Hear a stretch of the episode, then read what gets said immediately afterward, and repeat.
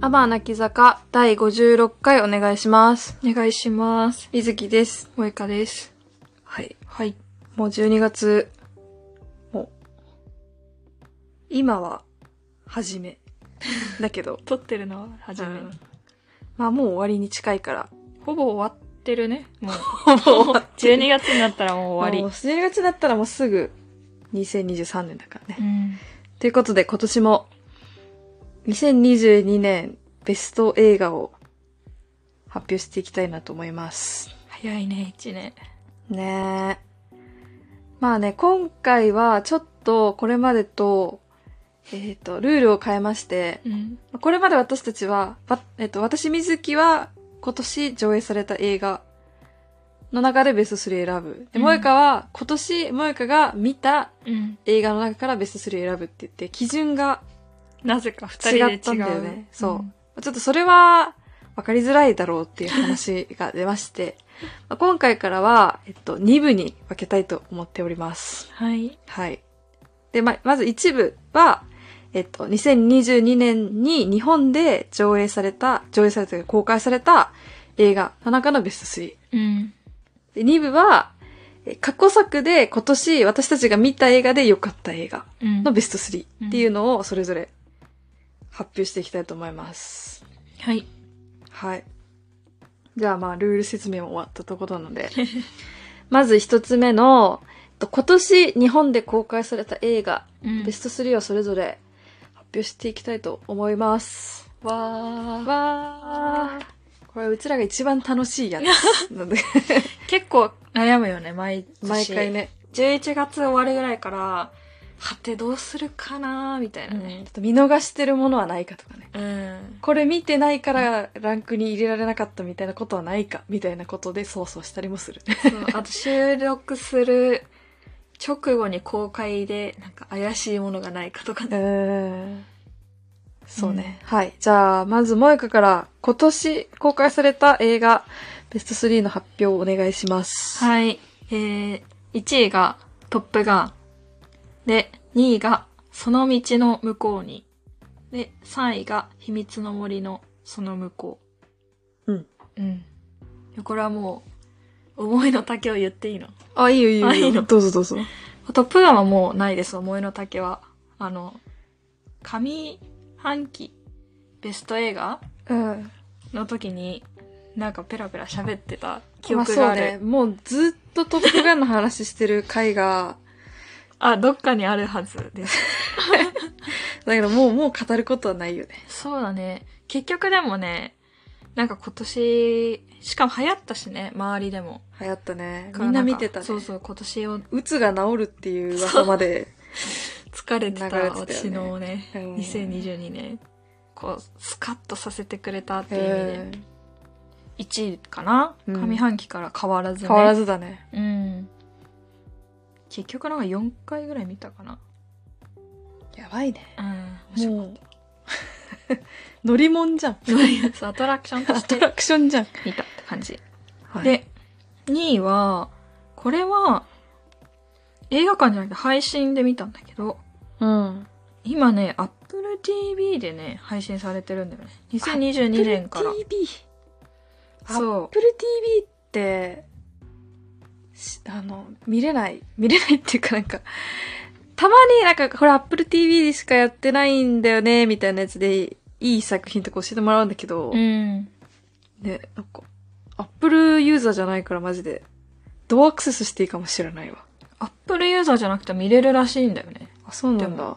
私はちょうど今年、iPhone から Android に変えるタイミングがあったから、うん。ちょっと、変える前に一旦気になってたやつを見ておこうっていうので見たんだけど。そうまあどんな話かっていうと、えっとね、主人公がね、ジェニファー・ローレンスが演じる、うん。まあ、女性の機関兵アフガニスタンかどっかの戦争に行ってたアメリカの機関兵なんだけど、あのーまあ、戦地で怪我をして、まあ、やむを得ず帰ってきたみたいな。うん。彼女は本当は地元が嫌で、まあ軍隊に入って家から出たかったし、そこで活躍したかったんだけど、まあうまくいかず帰ってきた。うん。で、そ、の地元で、あった自動車整備士のジェームズ君っていう、まあ男の子がいるんだけど、うん。ジェームズに会って、まあそっから二人が絆を築いていくっていううん映画なんだけどね。なんか静かな感じの、わ、あの、今年の別の映画の私は最悪ってあったじゃん。うん。あれとなんか近い感じがちょっとしする感じがした。ああ、へえ。なんか人生、全然うまくいかないことばっかりで、思ったように進められないことっていっぱいあるじゃん。うんうんで、この主人公のリンジーとジェームズも、まあお互いなんかそういう思いを抱えてるんだけど、まあなんとかね、やっていこうみたいな感じの、すごい静かな映画で。うん。なんかね、途中からめっちゃね、なぜか泣くっていう、また私の 何か思うことが何か思う、突き刺さることがあったのか知らんけど、なんかもう途中からずっとね、ずっと泣いてたっていう映画だったね。なんかすごい良かったね。私はすごいうんいいなって思った。ほんと静かなね、映画で。まあ、リンジーは怪我をして、普通になんか、体にも怪我をしたり、トラウマとか、心にも傷を負ってたりとか、うん。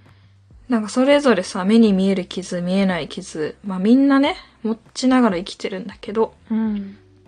なんかすごいあったかくね、なんか自分の背中をさすってくれるような、なんか優しい感じ、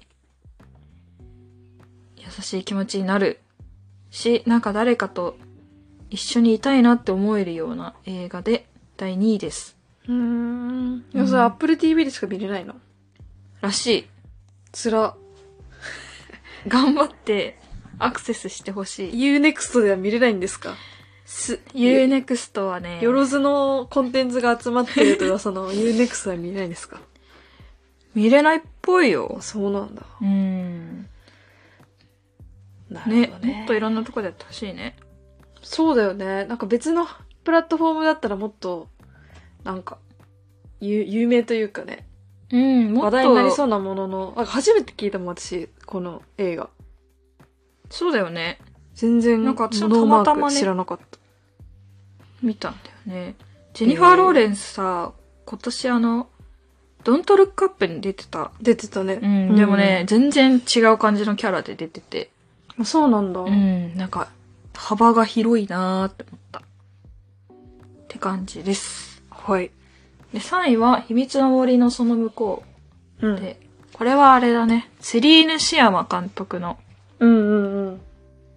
あの、燃ゆる女の肖像とか書いてた人の今年の最新作で、えっとね、主人公がね、8歳の女の子、ネリーちゃんが、おばあちゃんが死んじゃったから、おばあちゃんが住んでた家の片付けをしに、お母さんとお父さんと3人で来るんだけど、なんかお母さんは、お母さんのお母さんが亡くなっちゃったのね。ネリーから見たらおばあちゃんなんだけど、お母さんちょっと悲しくなっちゃって、ちょっと家を出るわっつって出てくのよ。うん。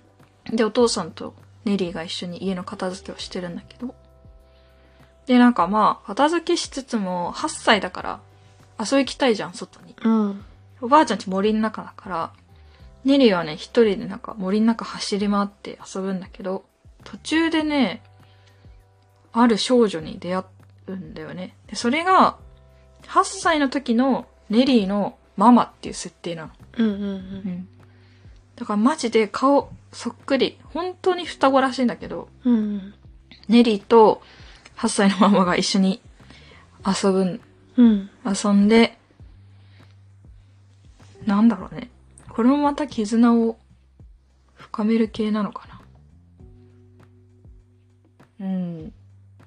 なんかその、8歳のママ、マリオンって名前なんだけど、マリオンの家に遊びに行ったり、なんやかんやして、ちょっと、ちょっとした冒険みたいな感じで話は進んでいくんだけど、うん。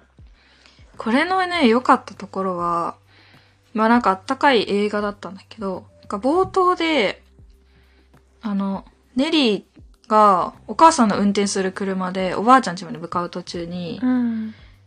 えっ、と、運転してるママに向かってネリーが後ろからなんかね、励まそうと思ってジュースとかをこう、後ろの席から運転席にこう手を伸ばして、うん。ジュース飲ませたりとか、なんかお菓子から、お菓子をこう、袋から取って、一個あげたりとかね、うん。するシーンがあるんだけど、ほんと冒頭始まって5分ぐらいのとこなんだけど、またそこでも私はなぜか急になんか突き刺さって、そこでまた号泣して、早いんだよな。早いんだよ。なんかその励まそうとしてる感じとかめっちゃ優しいし、ああ、そうね、子供ながらに。子。供ながらにこう、おばあちゃんがいなくなっちゃって悲しいんだろうなって、うん。ネリーも察してるし、なんかその励まし方がめっちゃ優しいし、うん。なんかその、こう、運転してるお母さんだけ食べれないのあれだなって思って、なんとなくこう、買ったものをあげるみたいなことって私もちっちゃい頃よくやったなって思って。へえ。なんかそれもね、その辺の思い出も混ざって、史上最短号泣記録を更新した。映画ね。早いね。早いね。渋谷のルシネマかどっかで多分見てたんだけど、うん。うん、隣の人は引いたと思うね。こいつ、もう泣いてるぞ、みたいな。早くねみたいな。早くねみたいな。思ったと思うね。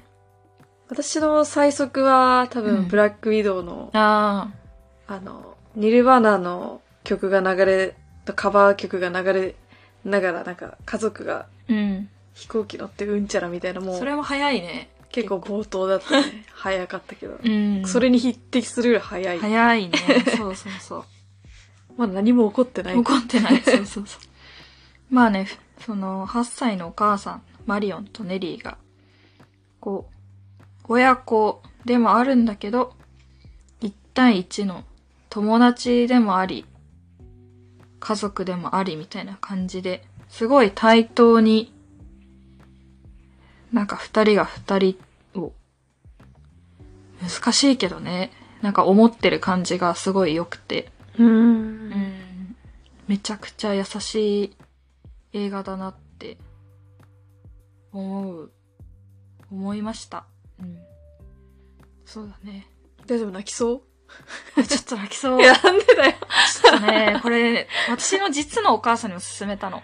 ああ、はいはい、はい。めっちゃ良かったから見てって言って、うん私のお母さんのお母さん、なんかおばあちゃんは亡くなってるから、うん。なんかその辺も多分私は心に響いたんだけど、うん。それでなんかお母さんに言ったら、あ、私は全く泣かなかったねっつって感想が返ってきて、ちょっとずっこけたんだけど。ね。へえ。なんかね、すごい優しい映画で、まあ疲れた心に染み入りました。そうだね。うん。うんっうんて感じで、ちょっと1位はまああれだけど、2位、3位はちょっと優しい系だったね。うん。うん。下木ちょっとうん疲れてたんだろうね。そうだね。疲れてた疲れてたというか、なんかこう、染みるものがあったんだろうね。染みるものに飢えてたのかもしれないね。なんか今まではね、結構、胸クソ系を見てた時期もありましたけど、ね。結構胸クソ映画好きとして 有名だ。ねえ。いや、なんかね、ちょっと人が変わりました。うんあら丸くなったはい。変わりました。丸くな そんな感じです。なるほど。水木は発表お願いします、じゃあ。はい。私は、えっと、1番は、グリーンナイト。うん。今やってるやつね。今ちょうどやってる。ん。で、2番は、アテナ。うん。3番がアネットうん。になります。アネで、ットは、神木そうそうもね。そうアネットはさっき言ったように、上期で、えっと、ランクインをしていて、うん。まあまあこれもう喋ってるから、トップガン並みに喋ってる。うんもしも気になる方がいたら EP43 の、うん。ね、うちらの上期、上半期ベスト映画2022っていうのがあるんで、うん。そっちを、あの、聞いていただければと思います。はい。で、えっと、1、1位、グリーンナイト。まうんあ、こちらは、えっと、もう超ほんと先週？うん。今録音してる先週ぐらいに見たんだけど、まあ、もともと好きな、えっとデビッド・ローリーっていうかん映画監督の最新作ってことで、うんもうめちゃくちゃ期待して見に行ったの。もう絶対いい。そうだよね。言ってたよね。そう。で、デビッド・ローリーって、えっと、過去作で言うと、私が見たことがあったのが、その、ゴーストストーリー、あ、うんゴーストストーリーっていう映画で、まあなんかこれが私の中の生涯ベストなの、今のところ。おー。あ、嘘かも。え？生涯ベスト3に入ってる。広げてね。え ー生涯ベスト3に入ってる映画なんだけど、だからもう絶対いいと思って、うん。で期待して見に行って、まあ、まあ、期待通りというか期待以上というか、うん。すごい良かった。まあこれね、結構なんかダークなんだろうね。ちょっと、ファンタジー。ファンタジーかな？ダークファンタジーって言えばいいのかな、っうん。ていう感じで、えっと、なんか元はアーサー王の、えっと、老いの話？で、うんもともと詩集、詩みたいなのがあって、うんまあ、そこから着想を得て、えっと、このデビッド・ローリーが、こう、映画にしたってうんういうんものなんだけど、な、何がいいっていうのは、まあ、あらすじはね、ちょっと、どうだろう。あの、調べてもらえればなと思うんだけど、言ってくれないの？あ、まあ、だからす、簡単に言いますうと、ん。そのアーサー王の甥いであるサー・ガーウィンっうん。ていうのが主人公。うん。で、この人は、なんかまだ、こう、正式な騎士で、騎士とかではなくて、まあ、まあ、いわゆる、まあ、チャランポランというか、なんかまだ、まあ、偉い地位で生まれてはいるんだけど、うん名誉とか、なんか今までの功績とかがないから、騎士とかになってなくて、まあ、こう、怠惰に生きてる。うん。ただ、なんかその時に、ある時、えっと、緑の騎士っていう人が現れて、うん。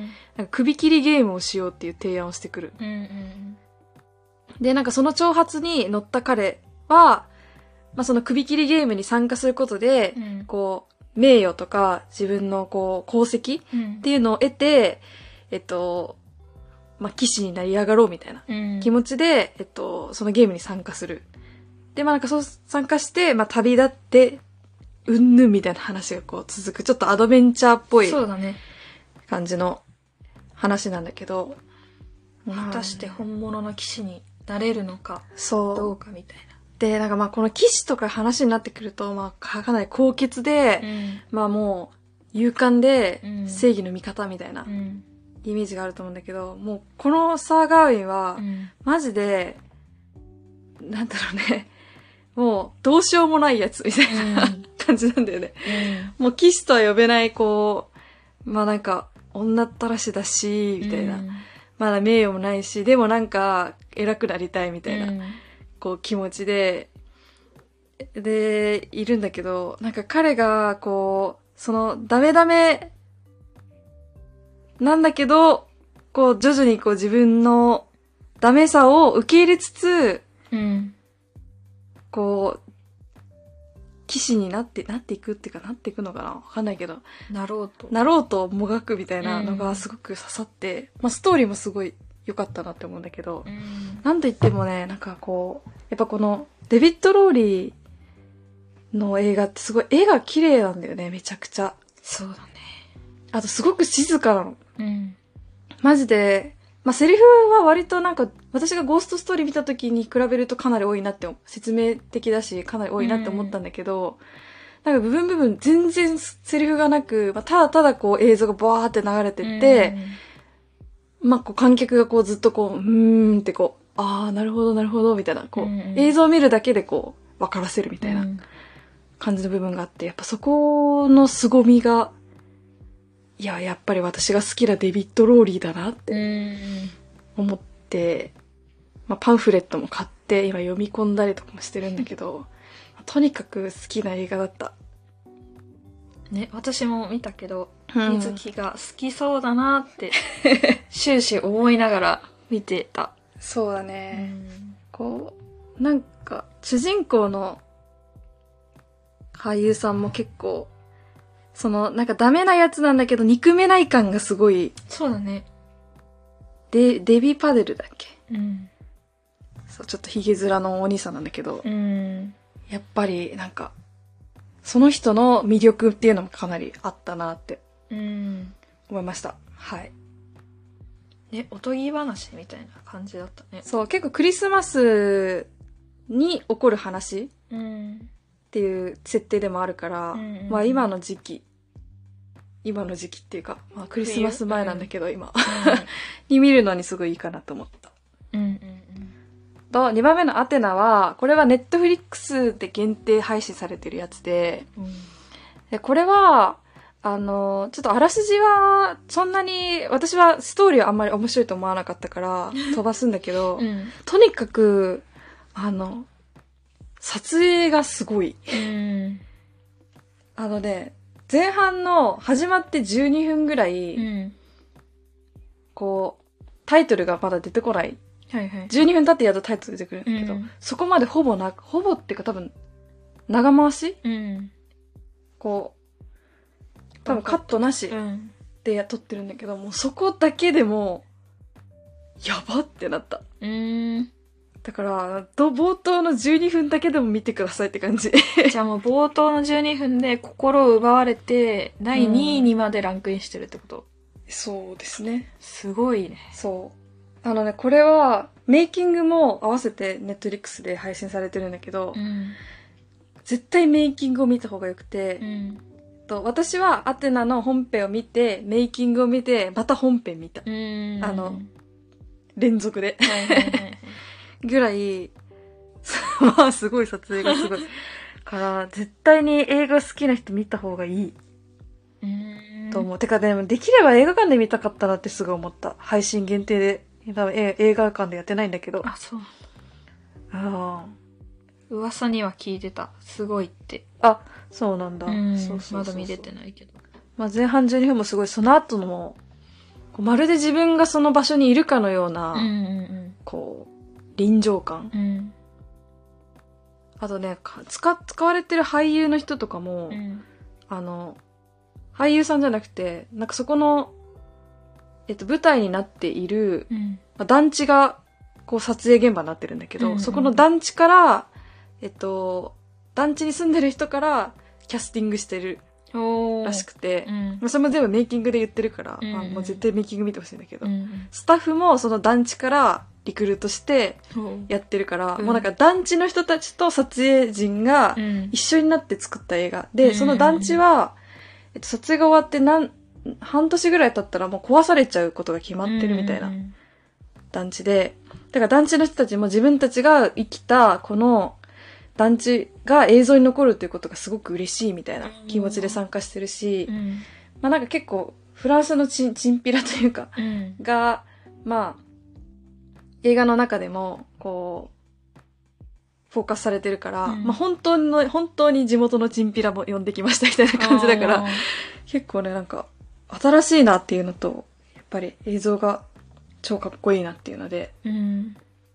2位になりました。すごい、2位ってすごいね。だってアネットを超えてるんでしょ？そうだねう。ん。あんなに喋ってたアネットを。あんなに喋ってた、なんかね、こう、びっくりした。あれ、ーアテナは。アテナね。うん、ういって。うん。うん、だからその衝撃で急に2位に上がっちゃったってところはある。まあ、いっぱい映画見て、いい映画もあるけど、なんか、その中でもこう、ぐわってね、来るものはやっぱ、あるよね。そうそう。だからフィルマックスとかで正直点数はなんかね、低かったり自分で低く取ってつけたりとかしてるけど、でもランクインするみたいなこと全然あるじゃん。う思い入れみたいなね、思い入れ。うん。なんかトータルで見たらなんかまあ、まあストーリーはそんな面白くないし、みたいなのはあるんだけど、ううんでもなんかやばかったから2位です、みたいな。うんうん そういうタイプのそういうタイプのね。作品でした。うん。うんちょっと見ます。うん。まあそんな感じで、まあ、今回はあんま被らなかったね。確かに。うん。で、かなり色が出たね。萌香は、まあ、1位はトップが置いといて、うん。2位3位は結構しっとり、しっとり系だね。しっとり系だし、まあ、私は1位と3位に関しては結構ダークファンタジー系そうだ、確かにファンタジー系だね。だし、結構色が出たなってうん思ったね。濃いめだね、水木のは。うん。だと思いました。はい。はい。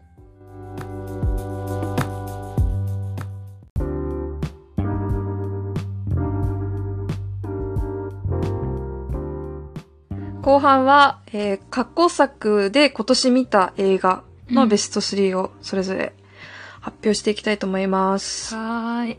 ではまず萌香から、はい。1位がアマデウス。2位がドファーザーパート1。うん。まあちょっと、うん、シシリーズってことでいいから。なんで で、3位が、えー灼熱の魂。はい。はい。で、1位のアマデウスは、えっとね、いつの作品かっちゅうと、1984年。めっちゃ古昔。いな。いつ ?40 年ぐらい前か。だいたいそんぐらい前だね。これね、アカデミー賞8部門受賞してるね、モーツァルトの生涯を描いた映画あ、そうなんだ。なんだけど。まあでも主人公はね、二人いて、モーツァルト。多分、なんとかアマデウス・モーツァルトって名前なんだよね。モーツァルトさんがう。んで、あの、あのモーツァルトだよね。あの有名なモーツァルトあのです。作曲家の方だよね。方です。はい。オッケー。もう一人の主人公が、あの、同じ作曲家で、宮廷作曲家の、あの、サリエリうん。っていう人がいて、で、まあね、ざっくり言うと、サリエリが、モーツァルトの、なんか、猛烈に秀でた才能に、うん、めっちゃ嫉妬して、おかしくなって、でもなんか同時になんかまるで恋してるみたいな、うん、なんかそういう感じ。で狂ってく映画うん。なんだけど、いやね、超面白かった。あ、そうなんあだ。すっごい長いけど、3時間超えぐらいの映画なんだけど、へえ。だから、ジャケは見たことあった。あの、アマデウス。ね、なんか絵の、えそうアニメで、みたいなね。そう、なんか絵だったから、うんアニメだと思ってた、ずっと。今聞いてるえ、あ、モーツァルトの話？え、実写みたいな。ね、日本だとね、アマデウスってあんま聞かないもんね。元がね、なんか舞台だったような、ちょっとぼんやりですけど。ああ、そうなんだ。うん。なんかこれ今見ようと思ったら、どこでも見れなかった。そう、なんか一瞬だけね、アマプラで見れて、なんかずっと見たかったから、見つけた瞬間、即レンタルみたいあ、レンタルしたんだ。な、うん、感じで見た。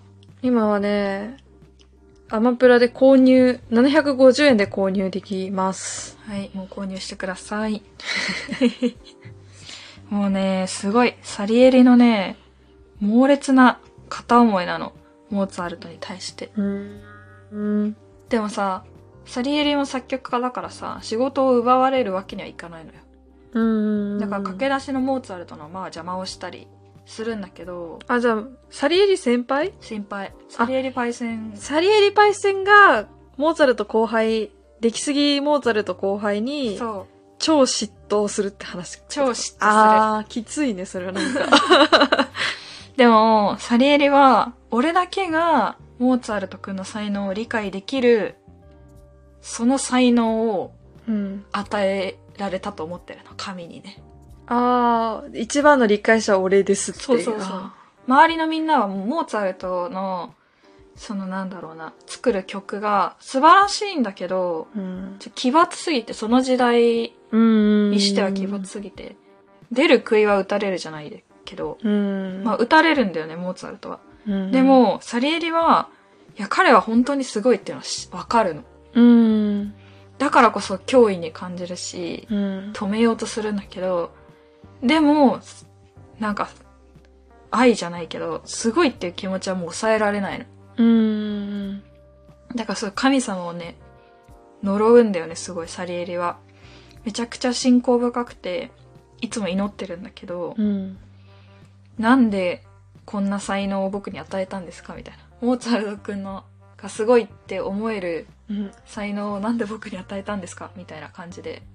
もう恋だね。めっちゃ恋なの。すごいね。どんなラブストーリーよりも恋、恋ですよ。えー、うんなんかすごい見たくなってきたわ。そうそうそう、長いけど一瞬だね。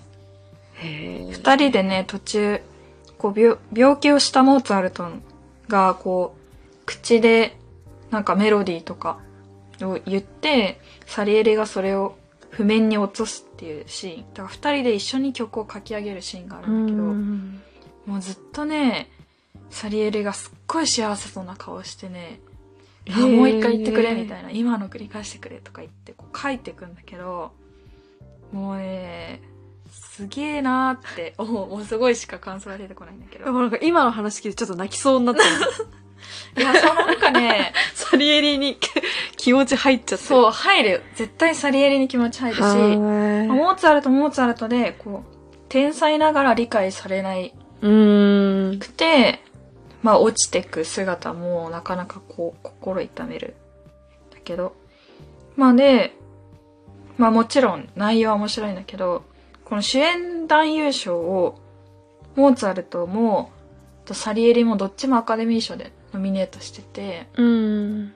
こう、猛烈な劣等感を感じてたサリエリは、が主演男優賞を取るのね。だから唯うん一映画の外では、サリエリが勝つの。その時だけは。あーえードラマじゃん。そう。そのドラマも今、YouTube でね、スピーチ見れるんだけど、へえ。そこまでセットで見てほしい。なんかもうそこを見てまた泣きそうになるぐらいの。750円を払った方がいいね。うん。ちょっとまだ購入でしか。そうだね。あね、めっちゃ面白かった。うん別にあの音楽の知識とかはなくてもいいと思う。うんもうあったら楽しいのかもしれんけどね。確かに、モーツァルトファンとかね、うんいたら、まあ見てんだろうけどね。そうだね。多分有名なやつだとそうね。思う。うん。へえ、見てみようん。まあ2位は、これも散々喋り倒したゴッドファーザーだから、割愛しますう。。あ、そうだね。ゴッドファーザーは、いつでしたっけね。つい2個ぐらい前かなそうだね。?3 個ぐらい前。ゴッドファーザー見た、一気見した話、と、まあ、前編はゴッドファーザーの話をしていないので、うん後編の EP53 をはい。聞いていただければと思います。はい。はい。で、3位の、灼熱の魂は、えっと、デューンとかのデュニ・ビルヌーブうん。監督の、これも結構古いかな？いつだろうね。?2010 年。うんそんな古くない。12年前の映画。これも映画館でたまたま今、あの、リマスター版がやってるんだよね。うん。もうやってないんじゃない？まだ、まだやってる？まだちょっとやってる。ああ、そうなんだ。うん。で、水木と見に行ったけど、なんかね、もう、超ヘビー級で最後見て疲れて立ち上がれないぐらい疲れる。映画だけど疲れたね。まあ面白かったね。うん。まあ、あらすじは、えっと、お母さんが、双子の兄弟のお母さんが亡くなるとこから話がスタートするんだけど、その、亡くなったお母さんから、双子それぞれになんか遺言がね。残されてて、で、その遺言には、手紙を2枚書いたから、それをお兄さんと父親に渡してほしいっていうね、うん遺言だったんだよね。で、えお兄ちゃんいたの？みたいになるんだよね、双子の二人はね。父親はまあ離婚していたけど、会ってなかったみたいな感じだったよね。うんうんうん。で、しぶしぶその二人は、そんなこと聞いてないんだけどとか思いながらその二人を探す旅に出るみたいな。うん。で、衝撃の事実を見つけるみたいな話なんだけど、もう事実も衝撃だし、なんか途中の旅路も重いし、別に事実を知ったからとて、とてみたいな感じで、うんまあね、マジで救いがなかったよね。うん。でもすっごい、もう二度と見たくないけど、面白い映画だったから3位です。そうだね。二度と見たくないね。うん。結構、もうなんか何も言えないたい感じのやつ。うん。二度と見たくはないけど、一回は見てほしいねって思った。うん。うん。あ割と、なんか今まで見た映画の中で結構一番きつかったかも。あきついし、なんでそんなことするのみたいな。ーうん。なんでお母さんそんな手紙渡すのみたいな。まあ手紙の前のね、まあお母さんの、こう、今までどう生きてきたかみたいなやつが、うん。まあ手紙をさ、手紙を渡す相手を探す時にこう、どんどん明らかになってくるんだけど、うんうん。なんかもうそれもすべてもうなんか、なんでっていううん。気持ちでいっぱいになったね。そうだね。なんか途中その双子がプールで泳ぐシーンがあるんだけど、でお母さん事実を知って、真実を知って、なんか、いても立ってもいられなくて、二人が泳ぐんだけど、プールで。なんかそこのシーンがね、すっごい忘れられないし、今後も忘れないだろうなって思うぐらい、なんか思い出に残ったシーンだった。う。うんん。以上です。はい。はい。水木はどうだった？私は、えっ、と、1番は、えっと、ゴッドファーザー、お、パート2。2して、し、え？指定だよ。これは1本だから。はいシリーズは？農家。4巻です。特に2位だった。まあ、これも、さっき言ったね、うん。ゴッドファーザー回を見て聞いていただければと思います。で、2位は、さっき、えっと、もう一個が3位に挙げてた灼熱の魂。うん。で、えっと、3位は太陽の塔です。で、まあ、灼熱の魂は、もうさっき、話通り、もう二度と見たくない、超トラウマ映画ではあるものの、うーん、もうなんか、見てしまったら、こう、忘れられない、うん。こう、かなり強い傷をつけられるような映画、うん。うん、だったので、ね。まあ映画館で見れたんだけど、これ、うん普通に家で見てたら結構、引きずるなって思った。そうだね。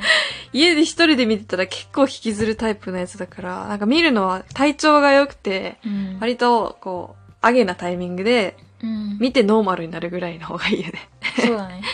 これ見た後なんか二人で、こう、揚げに持ってきたいからっつって、なんか、ファミレスでパフェ食べたよね。あ、そうそうそうそうそう。このまま家に帰ると、この、暗いままう。うん。日々を過ごさなければいけなくなるから。うんあね、デニビルヌーブは結構私も好きな監督だけど、で、結構他の過去作も見てるけど、うんかなり重めが多いなってうんいう印象だね。そうだね。まあ最近のデューンとか、ね、メッセージとかは結構 SF にうん。寄ってるけど、その前の、なんだっけな、ちょっと忘れちゃったけど、そう、この覚醒された男みたいな、なんか。覚醒された男とか、まあ、ブレードランナー2049は割とね、結構悲しい話だもんね。そうだね。悲しいよね、あの話。あれも SF と言い言ってるものの、あと、ボーダーラインも結構重いよね。重いね。なんだっけな、こう、女子生徒だけが殺された、静かなる叫び？あ、そう、静かなる叫び？うん。これも、かなりきついなって感じだった。うん。これも割と、もう見たくない、けど絶対に見た方がいい映画って感じ。うん。なのでなんか、この映画監督は、やべえなって、気持ちだったね。はい。で、えっと、3位に挙げてる太陽の塔っていうのは、うん。えっと、2018年に、えっと、公開されている日本のドキュメンタリー映画で、うんで、これは、あの、まあ、皆さん知っている大阪にある太陽の塔の、うん。が作成される、まあ、ドキュメンタリー？にうん。なってくるんだけど、なんかそうすると、なんかどうやって建てたかとか、なんででこれ建てたかみたいな話に行くのかなって思いきや、うん。割とその、坂本、あ岡本太郎のう、ん。こう、思想とか、うんなんか岡本太郎がどういう、こう、学びを得て、どういうと人に傾倒して、うん。で、この太陽の塔ができたかっていう、うん。結構岡本太郎を、こう、巡る話っうん。ていうのが主で、で、だからいろんな人が出てきて、いろんな人が太陽の塔岡本太郎に対して、関して、なんか、言うんだけど、うん。その中の一人で、民族学者うん。の、赤坂のりお？あさ、あ、そう、赤坂のりおうん。っていう学者が出てて、まあなんか私この人の生殖校っていう本を読んだことがあるんだけど、まあなんかその話も結構含まれているし、だからなんか民族学的な話もするし、うん。こう、まあちょっと人類学チックな話もするし、社会学みたいな話もするし、結構こう、うんうんうん政治的な話もするし、みたいな。っうんていう、すごくアカデミックな映画だった。赤坂さんは岡本太郎の見た日本っていう本も出してるね。あ、そうだね。そうそう。だから結構岡本太郎研究みたいなのもしてるんだ。だと思うんだけど、うんなんか今見ても、2018ってなんかすごい疑問だったのが、なんで2018年に太陽の塔って映画を作ったんだろうっていうのがすごい疑問で。うん。だってもう太陽の塔ってに1970年の万博でうん。作られてるからさ、結構経ってるわけじゃ。うんん。うん。なんか多分理由はいろいろあると思って、あえて調べてないんだけど、うんなんか私が思うには、なんか東京オリンピックが2020年に開催することになったのを機に作られたんじゃないかなってちょっとうん。考察してます。はいはいはい。うん、本当のことは知らないけど。っうん。ていうのも結構この万博に対して太陽の塔を作った岡本太郎っていうのはすごく批判的だったらしいのよ。うん太陽の塔、万博のシンボルである太陽の塔を作ったのに、うん。その万博に対してすごく批判的だったっていうのがすごく面白いなと思って、まうんあその太陽の塔自体も万博の、えっと、コンセプトだった人類の進歩と調和？うん。っていうことに疑問を呈するようなうん。コンセプトで太陽の塔を作ってたみたいな話が出てくるんだけど、めちゃかっこいいなって思って、そのうん。行動自体が。まあ確かにあの人類学と人類の進歩っていう考えがあんまりちょっと違和感があるね。うーんなんか進化と。かあんまりそういう言葉を使わないから、うんかそれのテーマになんか民族学みたいな話が入ってくるのが今聞いててすごい不思議だなって思った。人類の進歩って、うん。なんか進歩がいいことみたいな感じで万博が開設されるけど、うんなんか進歩って本当にいいことなのみたいなところを、こう、に疑問を呈して作ってるみたいなところが結構大きな部う分ん。であって、なんかその思想はどうやって生まれたのかみたいなのをこううん。深掘っていくと。うん。で、太陽の塔にはどういうメッセージが込められていて、今後、今もずっと太陽の塔だけは残ってるけど、うん。まあこっから私たちはどんなメッセージを受け取れるのかみたいな、うんうん。割とすごい社会派のえー。映画で、なんか今、そのオリンピックが終わった後に見ても、なんかすごくちょっと私はオリン、あの東京オリンピックのことを思い出すし、うんうんなんか今後また大阪で万博開催されると思うけど、あそうなんだ。うん、2025年かななんかその前に見るのもすごくあり、ありだなっていうか、すごくこう疑問を呈してくる、ほん、うん。ような映画だから、見た方がいいなって思いました。見ます。ぜひ見てください。多分ね、アマプラとかで見れる。うん。Unext アマプラあたりで見れるので、うんうんうん。はい、見れる方はぜひ見てください。はい。いっはい、というわけで、長丁場になりましたけれども、ぱい見たね。今年もいっぱい。い見たね。う。うんん。まあ来年もね。いや、来年はなんか新しいのをいっぱい見たい気持ちもあるんだけど、うん。なんか今までこうぼーっと見てきた映画を見返したいなっていう気持ちもある。ああ、うん振り返りを。そ私はそうだな、なんか新作の映画を結構見ることが多いけう。ど、うん。やっぱりさっきのアマデウスとか、うん。なんかそういう、こう、古典というか、まあ今、今年ゴッドファーザー見たけど、うんなんかそういう古典と呼ばれるような古い映画うんっていうのもちゃんと見ていきたいなって。面白いじゃんってなるし。いや、そう。今まで結構お勉してたけど。そうそう、お勉強みたいな感覚があったから、うん。いや、まあ、いっかって、こう、ね、見てなかったものがあったけど、うん。過去作をもっと掘っていきたいなと思います。はい。ツタヤのね、会員になるとこからじゃない？なんとなく、過去作といえばツタヤみたいな、あるじゃん。大丈夫だよ、Unext があれば。私 Unext には何でも万物のコンテンツがあると思ってるか まあ、アマデウスないですけら。ど。アマデウスはない。アマデウスはないけど。ううんん。ということで、来年も、たくさんいろんな映画を見ていきたいと思います。はーい。はい